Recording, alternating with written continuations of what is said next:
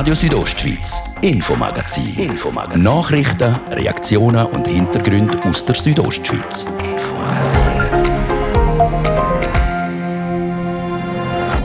«3000 und 10.000. So viele Leute will der Bundesrat bald wieder an Veranstaltungen zulassen. Will diese Großveranstaltungen die sind äh, wichtig für unsere Gesellschaft. Die bringen Menschen zusammen. Sagt der Gesundheitsminister der Alain Berset. Und der Inn bei Celerina soll wieder wilder werden. Anstatt von dem kanalisiert und monoton fließend, soll der Fluss aus seinem Korsett befreit werden und seinen natürlichen Weg gehen. Das dient den Tieren und Pflanzen, aber auch am Hochwasserschutz. Der Gemeindepräsident von Celerina, der Christian Branschen, sagt, ich glaube, es ist das Potenzial vom, von der Berggebiet, dass man einfach Naturnähe wieder hat und wo es immer auch möglich ist, wirklich der Natur den freien Lauf lassen. Wie das Projekt genau aussieht, wir haben nachgefragt. Denn der Monat Mai steht in der Stadt Chur ganz im Zeichen vom Sport. Während dem ganzen Monat werden jeden Tag mehrere Sportarten in der ganzen Stadt angeboten. Die Stadt Chur ist quasi ein grosses Fitnesszentrum im Mai. Dort kann man sich dazu anmelden und äh, so, dass die Leute wieder ein bisschen äh, auf die Idee gebracht werden, um sich zu bewegen. Wie das Ganze funktionieren soll, wir haben mit dem Stadtrat Patrick De Giacomi geredet. Das ist das Infomagazin bei Radio Südostschweiz. Im Studio ist Seraina Zinsli. Einen guten Abend.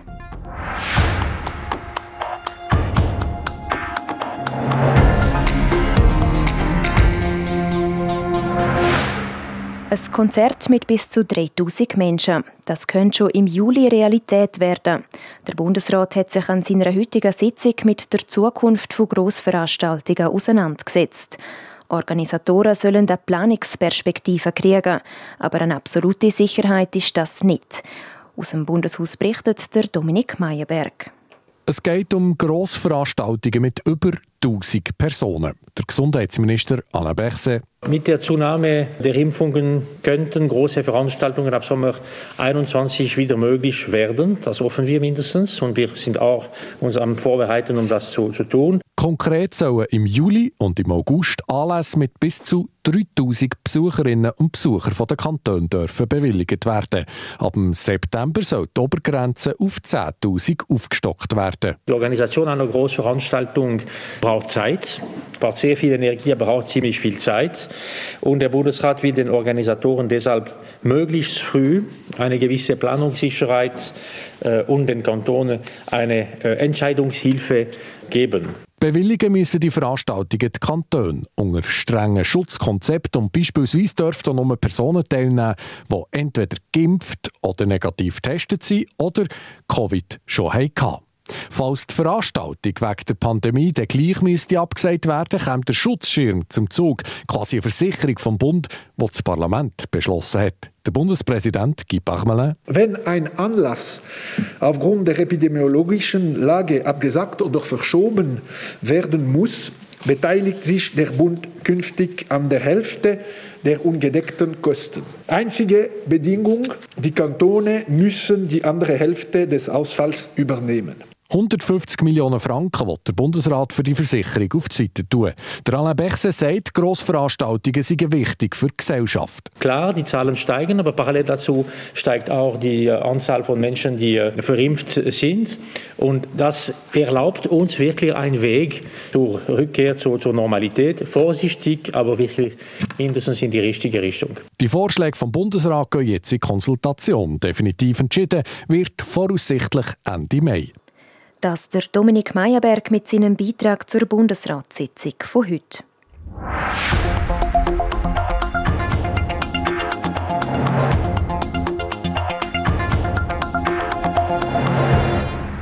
Früher hat man die Flüsse quasi zähmt. Vielerorts verlaufen sie dank dem Steckengrad durch die Landschaft. Ein Fluss hält sich aber nicht immer an die Vorstellungen von Ingenieuren und Flussbauern, sondern er sucht sich seinen eigenen Weg, vor allem bei Hochwasser. Nicht nur darum reißt man heutzutage dem wieder ab und wildert der Fluss quasi wieder aus. Die RSO-Reporterin Nadia Guetsch berichtet über genau so ein Projekt im Oberengadin.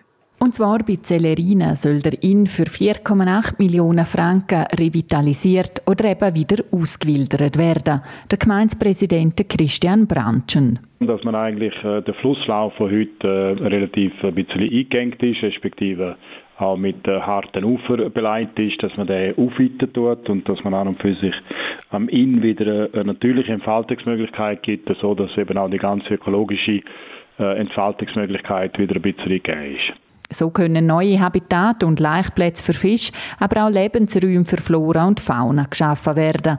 Dazu wird auch die Hochwassersicherheit von Zellerina erhöht. Was man früher also eingedämmt hat, wird heute wieder der Natur überlassen. Mit dem Nebeneffekt, dass es einfach eine natürliche Auengebietbildung gibt. Oder es ist auch eine Aufwertung von bestehenden Auengebieten, aber auch neue Teile, die sich dort können, einfach entfalten, so wie das an und für sich in der Natur vorgesehen ist. Und das könnte laut Christian Branchen auch touristisches Potenzial haben. Wir leben natürlich von unserer Natur und ich glaube, es ist äh, das Potenzial vom, von der Berggebiet, dass man einfach Naturnähe wieder, wieder hat und äh, wo es immer auch möglich ist, äh, wirklich der Natur den freien Lauf lässt. Das ist sicher touristisch sicher ein Mitargument, wo man kann sagen, das ist sicher positiv. Das Revitalisierungsprojekt von Zellerina ist nur ein Teil vom grossen Ganzen. Denn seit 2006 wird der Inn im Oberengadin auf verschiedenen Abschnitten revitalisiert. Im Ganzen reden wir da von gut zwölf Kilometern, die dann renaturiert sind, mit anderen Gemeinden zusammen. Also ein Teil ist bereits realisiert. Jetzt kommt Severina. Später wird noch La Punt. Also man muss das natürlich in einem größeren Zusammenhang sehen. Dass natürlich in dem ganzen Lebensraum natürlich, äh, dass das eine zusammenhängende äh, Rolle spielt. Das Projekt bei Zellerina vom Ausgang vor Innschlucht bis anfangs Samada verläuft über zweieinhalb Kilometer. Für die Revitalisierungsmaßnahmen entlang vom Ufer werden ca. 480 Quadratmeter Land gebraucht. Der grösste Teil davon ist im Besitz der Gemeinde. Aber auch Privateigentümer und Landwirte, die man früher in die Planungsphase mit einbezogen hat, stehen hinter dem Projekt. Das trifft die Landwirtschaft nicht allzu groß. Also es ist sehr, sehr im geringen Ausmaß. Und was mich positiv überrascht hat, ist, dass sowohl private Grundeigentümer, die zum Teil mit involviert sind, aber auch eben äh, die Landwirte, dass die doch auch äh, sehen, äh, dass es einen ökologischen Wert darstellt, der uns allen zugutekommt. Genauso wie die Bevölkerung, die kürzlich den 4,8 Millionen Kredit genehmigt hat. Es geht ja nur mit der Bevölkerung zusammen, aber ich glaube, man das schon erkannt, dass was, was, was für das Juwel das eigentlich die Natur ist und vor allem auch Gewässer, dass man da natürlich wirklich einstimmig dahinter steht. Der Großteil von diesen 4,8 Millionen Franken wird vom Bund übernommen. Auf die Gemeinde Zellerina fallen dann noch etwa 5 bis 10 Prozent der Gesamtkosten, ergänzt Christian Branchen. Der Baubeginn ist für den Sommer 2022 geplant. In drei Etappen wird dann jeweils im Herbst bei wenig Wasser gebaut. Bis im 2024 sollte das Projekt für Innenrevitalisierung bei Zellerina dann abgeschlossen sein.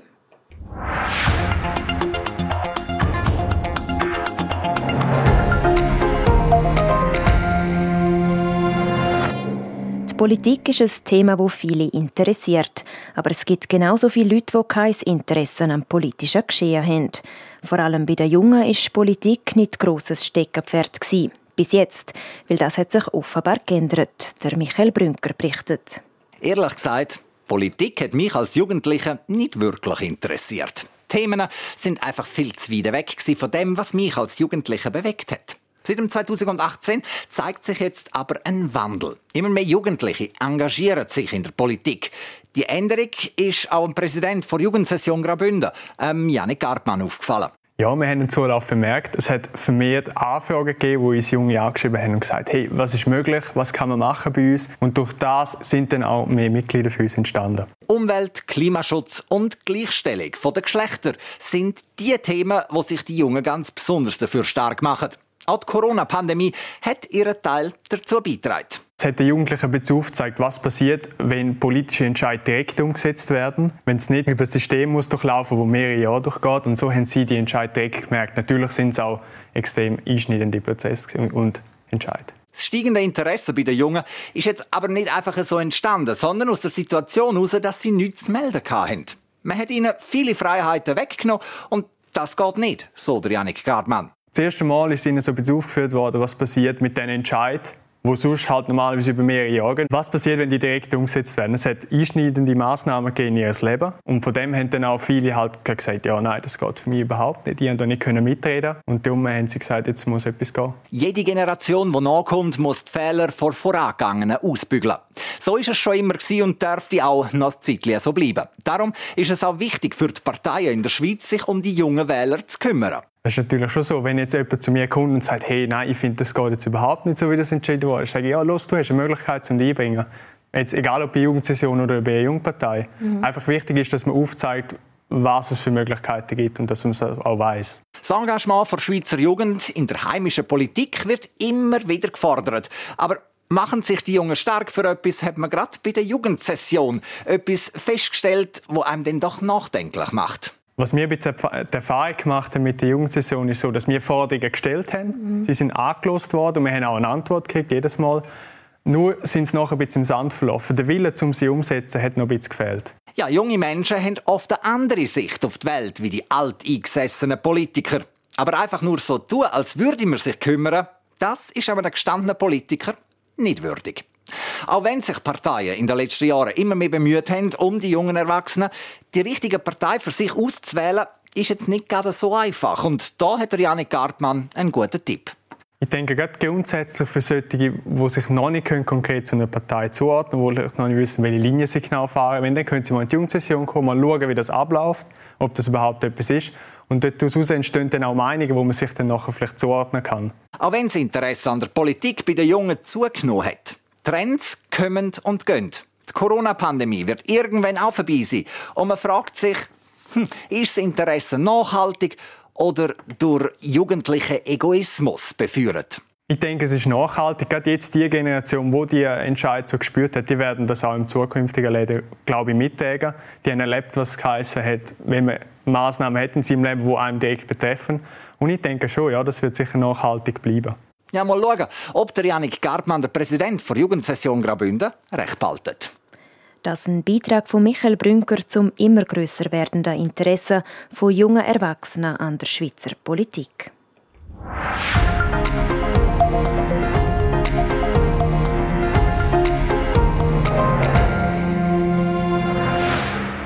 Der Korvatsch ist der Hausberg der beiden Oberengadiner Gemeinden Sils und Silvaplana.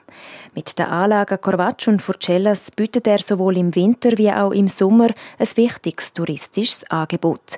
Das soll in den nächsten acht Jahren auf Vordermann gebracht werden. Das dank einer gemeinsamen Finanzierung von 50 Millionen Franken. Nadia Guetsch. Die Gemeinden Silz und Silva Plana planen zusammen mit der Corvaccia AG Vorwärtsstrategie für eine nachhaltige Weiterentwicklung vom Gebiet. Für den Silva Planer Gemeindepräsident Daniel Bossart ist nämlich klar. Für uns ist es wirklich systemrelevant, dass die Corvaccia-Bahn gut dasteht äh, dass wir die weiter erfolgreich zusammen betreiben können. Auch die Barbara Neschbacher, Gemeindepräsidentin von Silz, bekräftigt das. Corvaccio Fucellas ist sowohl im Winter, aber auch im Sommer ein Magnet für unsere Gäste, die in unseren Gemeinden Ferien machen. 50 Millionen sollen in den nächsten fünf bis acht Jahren am Berg investiert werden. Die Hälfte fällt auf die Modernisierung und Erweiterung der Beschneiungsanlagen. Die anderen 25 Millionen sind für Transportanlagen und um Gastronomieangebot wie auch der Piste denkt. Der Markus Moser, Geschäftsführer von der Corvaccia AG. Ja, wir haben einfach einen Gesamtplan aufgestellt, wie soll sich das Skigebiet in den nächsten Jahren entwickeln, auch abgestimmt auf Gemeinstrategien. Der gemeinsame Weg wird auch gemeinsam finanziert. Wäre es doch ein zu grosses Vorhaben für die Corvaccia AG allein. Man hat sich darum für eine öffentlich-private Partnerschaft entschieden und beabsichtigt die Gründung von einer Infragesellschaft, wie es vor einem Haufen Jahren beispielsweise auch schon in Flimslags gemacht worden ist. Es wie gesagt um eine gemeinsame Finanzierung geht und nachher kann das Bahn im Sinne von einem Pacht oder von einem Mietvertrag dann auch benutzen, die Beschneidungsanlage. Zur Bildung vom Grundkapital von dieser Infra ist eine gleichberechtigte Bareinlage der beiden Gemeinden als Anschubfinanzierung denkt und eine gleichwertige Sacheinlage von der Corvatsch AG vorgesehen. In welcher Höhe die Anschubfinanzierung, wo auch die anteilsmäßige Behandlung der beiden Gemeinden wird sein, wird zurzeit von einem externen Spezialist ausgearbeitet. Der definitive Entscheid liegt dann aber bei der Bevölkerung. Die Barbara Eschbacher sagt dazu, ich gehe davon aus, dass die Bevölkerung sich sicher kritisch mit der Thematik auseinandersetzt und auch entsprechende Rückfragen wird stellen. Wenn man aber in der Bevölkerung eben auch zum Schluss kommt und überzogen ist von der Wichtigkeit von Corvaggio Forcellas für unsere Gemeinden, dann bin ich eigentlich zuversichtlich, dass wir gute Chancen haben. Fakt ist, weil Carvaccio Forcellas konkurrenzfähig bleiben, sind Investitionen nötig. Bis im Sommer sollte das Konzept für die Infragesellschaft vorliegen. Das ist Radio Südostschweiz mit dem Infomagazin. Schon bald soll in Chur geschwitzt werden. Der Churer Stadtrat will mit verschiedenen Fitnessangeboten dem Corona-Koller entgegenwirken. Was das genau heisst, wir haben mit dem Stadtrat Patrick De Giacomi darüber geredet. Das eines der Themen im zweiten Teil vom Infomagazin, gerade nach der Werbung und der Kurznachrichten. Viel gut aus dem Mikro. Diese Woche gibt es eine Biogurke oder ein halbes Kilo Peperoni für nur 1 Franken. Jetzt Vitamine tanken. Frühlingsstil bei Vögele-Schuss. Viele Modelle von Topmarken wie Skechers, Everest, Adidas, GoSoft, Bugatti und weitere Marken bis zu 70% reduziert. Nur jetzt und nur bei Vögele-Schuss. Ihr hört RSO der Mittwochabend. Es war halb sechs. Jetzt kompakt informiert mit dem Dario Grober.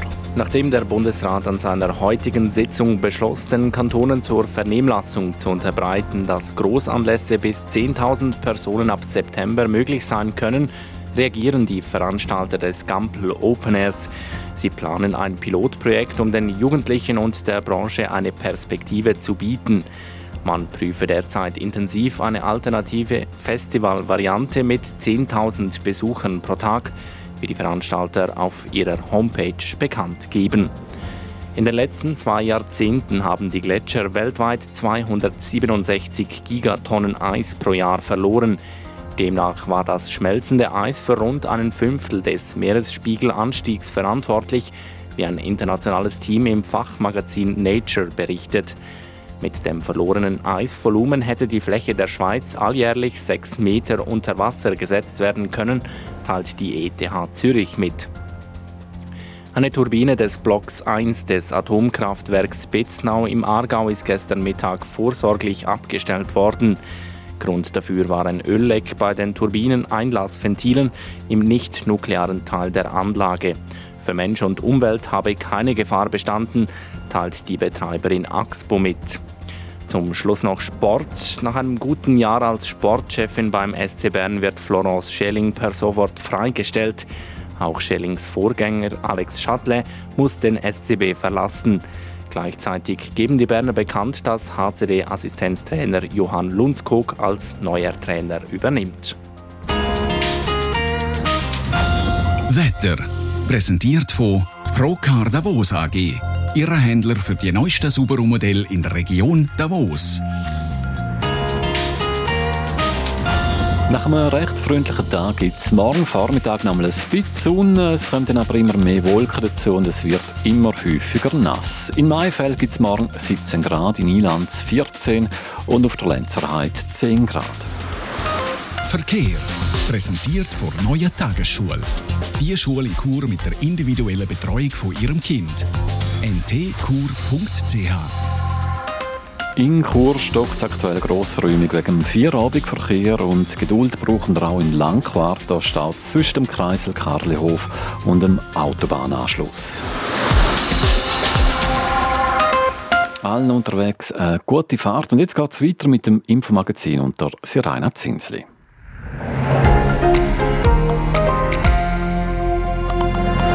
Radio Südostschweiz, Infomagazin. Infomagazin. Nachrichten, Reaktionen und Hintergründe aus der Südostschweiz.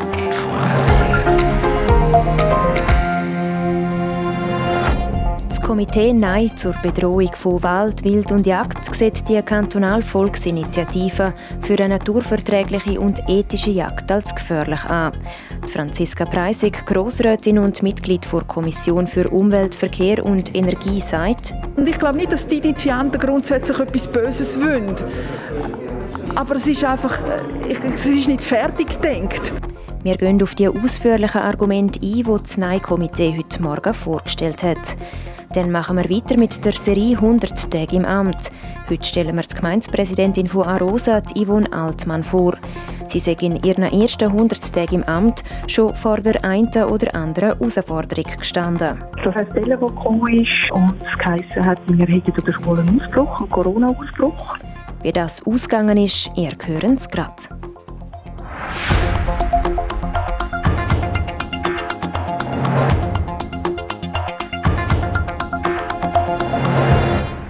Vor knapp zwei Jahren hat das Bündner Stimmvolk die Sonderjagdinitiative Bachab geschickt. Am 13. Juni stimmen die Bündnerinnen und Bündner schon wieder über die Jagd ab. Das Mal geht es aber um ganz fundamentale Veränderungen, nämlich wie die Bündner Jagd organisiert ist und ausgetragen werden soll. Heute hat sich Widerstand dagegen formiert, der Gian Andrea Accola berichtet. Neun Forderungen vom Verein Wildtierschutz Schweiz stehen im Paket am 13. Juni zur Abstimmung. Darunter zum Beispiel, dass Jäger sollen an Alkohol-Promillegrenze einhalten wenn sie auf der Jagd sind. Oder dass Kinder nicht mehr mit auf die Jagd und in der Schule auch nicht zur Jagd motiviert werden dürfen. Aber die Initiative will auch, dass nach dem Oktober gerne nicht mehr gejagt werden darf. Die Sonderjagd, die das Stimmvolk vor zwei Jahren gut geheissen hat, könnte dann nicht mehr stattfinden. Die Initiative für eine naturverträgliche und ethische Jagd verlangt viel. Heute jetzt hat es bereits Komitee aus Politik, Jäger, Bauern, Gemeinden und Waldbewirtschafter den Abstimmungskampf gegen die Initiativen aufgenommen. Franziska Preisig ist Grossrätin und sitzt in der Kommission für Umwelt, Verkehr und Energie. Sie findet die Initiative nicht einmal grundsätzlich schlecht. Ich glaube nicht, dass die Initianten grundsätzlich etwas Böses wollen. Aber es ist einfach, es ist nicht fertig gedacht nicht fertig denkt darum, weil ein Jagdverbot ab Oktober laut der Gegner nicht heißt, dass im Wald nicht mehr geschossen würde. Der Präsident vom Bündner kantonalen Patentjägerverband Tarcisius Kavietzel. Mit der Annahme von der Initiative würden wir, ob es uns passt oder nicht, zwangsmäßig müssen eine Regiejagd einführen. Das heißt, eine Jagd, die von kantonalen Wildhütern und auserlesenen Jägerschaften oder wie dann auch immer äh, müsste durchgeführt werden. Weil reguliert werden müsste der Bestand der Tiere ja trotzdem und kommt dazu, dass... Das Problem ist, dass wir das Wild haben, das in vielen Regionen erst im Monat November, Mitte November, Ende November zuwandern, aus dem Vorarlberg und aus verschiedensten anderen Regionen raus. Und wir können das Wild gerne nicht bejagen im Verlauf vom, vom äh, Monat September. Die Gegner der Initiative sind darum überzeugt, dass mit der Wildhut und auserwählten Jäger statt nur bis im Dezember rein bis Ende Januar müsste gejagt werden. Heißt fast gar keine Winterruhe mehr für das Wild. Darum mache diese Forderung aus tierschützerischer Sicht überhaupt keinen Sinn. Und im Weiteren sei gefährlich, was die Initiative suggeriert. Nämlich, dass heute in Graubünden weder naturverträglich noch ethisch gejagt werde. Tun wir heute nicht nach ethischen und naturverträglichen Grundsätzen jagen? Ich frage Sie. Ich sage Ihnen klar und unmissverständlich, wir jagen danach. Oder? Intensivst schafft man ja an dem. Oder? Und es ist nicht so, dass wir das nicht beherzigen tun. Ganz im Gegenteil. Und es wird auch mit dem Amt für die Jagd und Fischerei und mit den verschiedenen äh, interessierten Organisationen werden wir viel mehr im Dialog stehen und sicherstellen, dass die Jagd auch, auch den stetig veränderten Umweltbedingungen angepasst wird. Dass Bündner Jägerinnen und Jäger sich ethisch und naturverträglich verhalten, das sieht man auch im Grossen Rat so. Erst gerade hat das Parlament die Initiative durchs Band verworfen. Nochmal Franziska Preisig als Vertreterin der vorbereitenden Kommission die berechtigten Anliegen. Darum ist die Initiative auch richtig gewesen. Aber jetzt mit den Hauptpunkten, die jetzt eigentlich vor allem noch zur Diskussion stehen, dort schießt sie wirklich einfach übers Ziel aus. Wie weit das Bündner Stimmvolk in Sachen Jagd gehen will, das entscheidet sich am 13. Juni. Über das Argument der Befürworter berichtet Radio Südostschweiz dann zu einem späteren Zeitpunkt.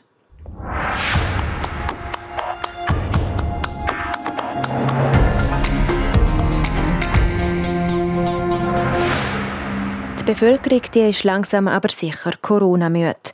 Das hat auch die Stadt Chur gemerkt. Darum haben sich die drei Stadträte ein paar Aktionen überlegt, um der Churer Bevölkerung eine Freude zu machen. Zum Beispiel hat die Stadt Chur im April der Bevölkerung Blumen geschenkt. Auch für den nächsten Monat ist eine Aktion geplant. Und die steht ganz im Zeichen vom Sport. Jasmin Schneider berichtet. Sport gegen den Corona-Koller. Das ist das Motto vom Bewegungsmonat der Stadt Chur. Chur wird nämlich während dem ganzen Monat Mai quasi zu einem grossen Fitnesscenter, wie der Stadtrat Patrick De Giacomi erklärt. Das heisst, wir haben jeden Morgen am 9 Uhr und dann am Mittag am Viertel ab 12 Uhr und am Abend um 6 Uhr ist auf einem Platz, das dort immer wechseln, von der Stadt wird ein Fitnessprogramm angeboten. Das kann Qigong sein oder HIT oder Bootcamp, Tai Chi.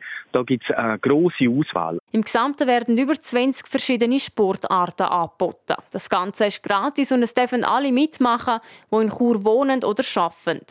Man bräuchte nicht einmal spezielles Equipment. Man muss sich nur im Voraus für die einzelnen Kurse anmelden. Es können 15 Leute von außen mitmachen. Wir schauen, dass die Abstände eingehalten sind. Je nachdem, was man macht, muss man halt auch eine Maske anlegen. Aber wir tun die Regeln einhalten, die gelten. Und wenn den Leuten aber auch zeigen, dass eben sehr vieles möglich ist, dass man sich bewegen kann und dass man sich auch in Gemeinschaft bewegen kann und dass man sich trotzdem muss keine Sorgen machen muss. Das Thema Bewegung ist in Chur momentan besonders zentral. Denn die Stadt macht beim Gemeindeduell von Coop mit. Das soll die Gemeinde der ganzen Schweiz dazu animieren, sich mehr zu bewegen. Dafür müssen die Leute sich eine App abladen und in dem kann man dann seine sportlichen Aktivitäten aufzeichnen. Die Gemeinde mit den sportlichsten Bewohnern kriegt dann den Titel «Die bewegteste Gemeinde der Schweiz». Der Sieg auf Chur zu holen ist aber nicht das einzige Ziel, das man mit dem Bewegungsmonat verfolgt dass sich die Leute bewegen und dass es ein bisschen Bewegung gibt. Ich sage auch in der Stadt, ein bisschen Ruck durch die Stadt geht und sagt, hey, komm jetzt, sind wir da ein bisschen äh, zurückgebunden gewesen, ein bisschen eingeschränkt, aber wir lassen uns nicht unterkriegen. Wir gehen raus, wir bewegen uns, wir haben auch zehnmal Spass. Wir halten uns an die Regeln, die da halt rum sind, aber auch innerhalb von diesen Regeln kann man so viel machen. Und das würde mich freuen, wenn das passieren würde. Und der Churer Stadtrat Patrick De Giacomi geht selber mit gutem Beispiel voran. An vier Kursen wird er nämlich auch teilnehmen. Das also die Aktion vom Churer Stadtrat Patrick De Giacomi. Anmelden kann man sich auf www.kur.ch/sport. 100 Tage im Amt. 10 Personen, 10 Ämter, 10 Geschichten. In unserer Serie 100 Tage im Amt stellen wir verschiedene Personen vor, die das Jahr ihr neues Amt antreten haben. Heute mit der Gemeindepräsidentin von Arosa, der Yvonne Altmann. Ehrlich, offen und fröhlich. So beschreibt sich Yvonne Altmann selber. Mit ihr hat Arosa die erste Gemeindepräsidentin überhaupt. Und schon am ersten Tag hat sie angefangen, ihren Stil einzubringen und Vertrauen aufzubauen. Das ist für mich etwas unheimlich Wichtiges, dass man mit den Mitarbeitern auch die Offenheit pflegt, dass man spürt, wo sind Bedürfnisse, wo sind vielleicht Probleme, wo sind Risiken. Und das habe ich am ersten Tag bereits schon angefangen und zum Teil auch dort einen wichtigen Konflikt schon lösen als Frau in so einem Amt ist das nicht immer einfach. Das hat sie schon etwas zu spüren gekriegt. Mich hat es dann halt als Herausforderung angeschaut und gesagt, okay, ja, es ist auch nicht überall immer Chemie gleich. Ich glaube, da muss man sich einander entgegenkommen und halt Vertrauen erarbeiten. Und Vertrauen erarbeiten, das tut man mitunter durch Daten. Yvonne Altmann hat sich in ihrer Zeit als Gemeindepräsidentin auch schon das eine oder andere Mal beweisen eine Herausforderung bleibe ihr da besonders in Erinnerung. Das habe ich so erlebt, dass am Geburtstag von meinem Sohn äh, ein Telefon gekommen ist und es geheißen hat, wir hätten an der Schule einen Ausbruch, einen Corona-Ausbruch. Und dann sind es eigentlich rund drei, vier Tage und Nächte, die sehr anspruchsvoll waren, weil wir sind kurz vor der Saison, vor der Hauptsaison gestanden und wir haben ja die Skischule zutun und ähm, haben dann wirklich mit allen Mitteln daran geschafft, herauszufinden, wo wirklich der Herd ist. Die Massentests haben dann gezeigt, dass die Fälle auf die Schule bezogen sind. Glück im Unglück sozusagen. Weil? Das hat uns dann ermöglicht, auch die Skischule wieder zu öffnen. Die Hotelreservationen sind wieder aufgegangen.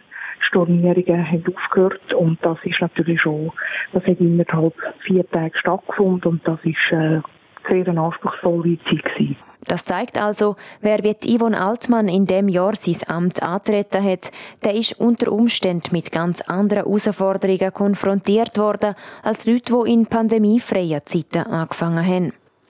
Das ein Teil vor Serie 100 Tage im Amt mit der Yvonne Altmann, der ersten Gemeindepräsidentin von Arosa.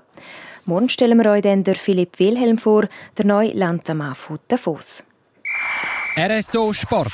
Präsentiert von Metzgerei Mark. Ihres Fachgeschäft für Fleischspezialitäten aus Graubünden in Chur, Langquart und Schiers. Echt einheimisch. Metzgerei-mark.ch alles Wichtige vom Sport gibt es jetzt von Dario Gruber.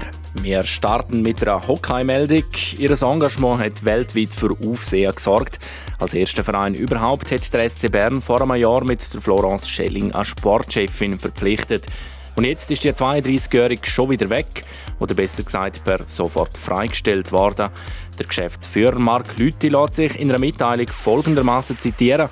Sie hätte beim SCB einen Haufen bewirkt, sie bringe aber für die kurz- und mittelfristig schwierige Situation vom SCB zu wenig Erfahrung mit. Auch der Platz räumen muss ihr Vorgänger, der Alex Châtelet. Gleichzeitig haben die Berner bekannt gegeben, wer ab nächste Saison an der Bande ist. Neuer Cheftrainer ist der Johann Lundskog. Der Schwede ist zuletzt beim HCD als Assistenztrainer tätig. Er hat für zwei Jahre unterschrieben. Dann gehen wir zum Radsport. Nach dem Prolog gestern zum Auftakt vor Tour de Romandie ist es heute losgegangen mit der ersten Etappe über knapp 170 Kilometer von Ägel auf Martigny. Gewonnen hat nach einem Sprint der Slowak Peter Sagan. Als bester Schweizer klassiert sich der Mark Hirschi auf Rang 12. Und zum Schluss noch ein Ausblick auf das Sportprogramm vom heutigen Abend. Der HC Aschua könnte heute zum dritten Mal in seiner Clubgeschichte ins Oberhaus vom Schweizer Hockey aufsteigen. Die Jurassier brauchen im Playoff-Final der Swiss League gegen Kloten nur noch einen Sieg. In der Serie steht es 3 zu 2 für Aschua. Und dann wird heute auch noch in der Königsklasse geshootet. Am 9. geht es los mit dem Champions League Halbfinal-Hinspiel zwischen Paris Saint-Germain und Manchester City. Im Einsatz ist heute Abend auch noch die Schweizer Handball-Nazi. Die Schweiz trifft in der EM-Quali auf die Handball-Grossmacht Dänemark. RSO Sport. Präsentiert von Metzgerei Mark. Ihres Fachgeschäft für Fleischspezialitäten aus Graubünden in Chur, Langquart und Schiers. Echt einheimisch. Metzgerei-mark.ch so viel für heute. Das Infomagazin gibt es vom Montag bis Freitag jeden Abend ab dem Viertel ab 5 Uhr bei Radio Südostschweiz. Auch jederzeit im Internet unter rso.ch zum Nachlesen und auch als Podcast zum Abonnieren. Am Mikrofon war Seraina Zinsli. Einen schönen Abend.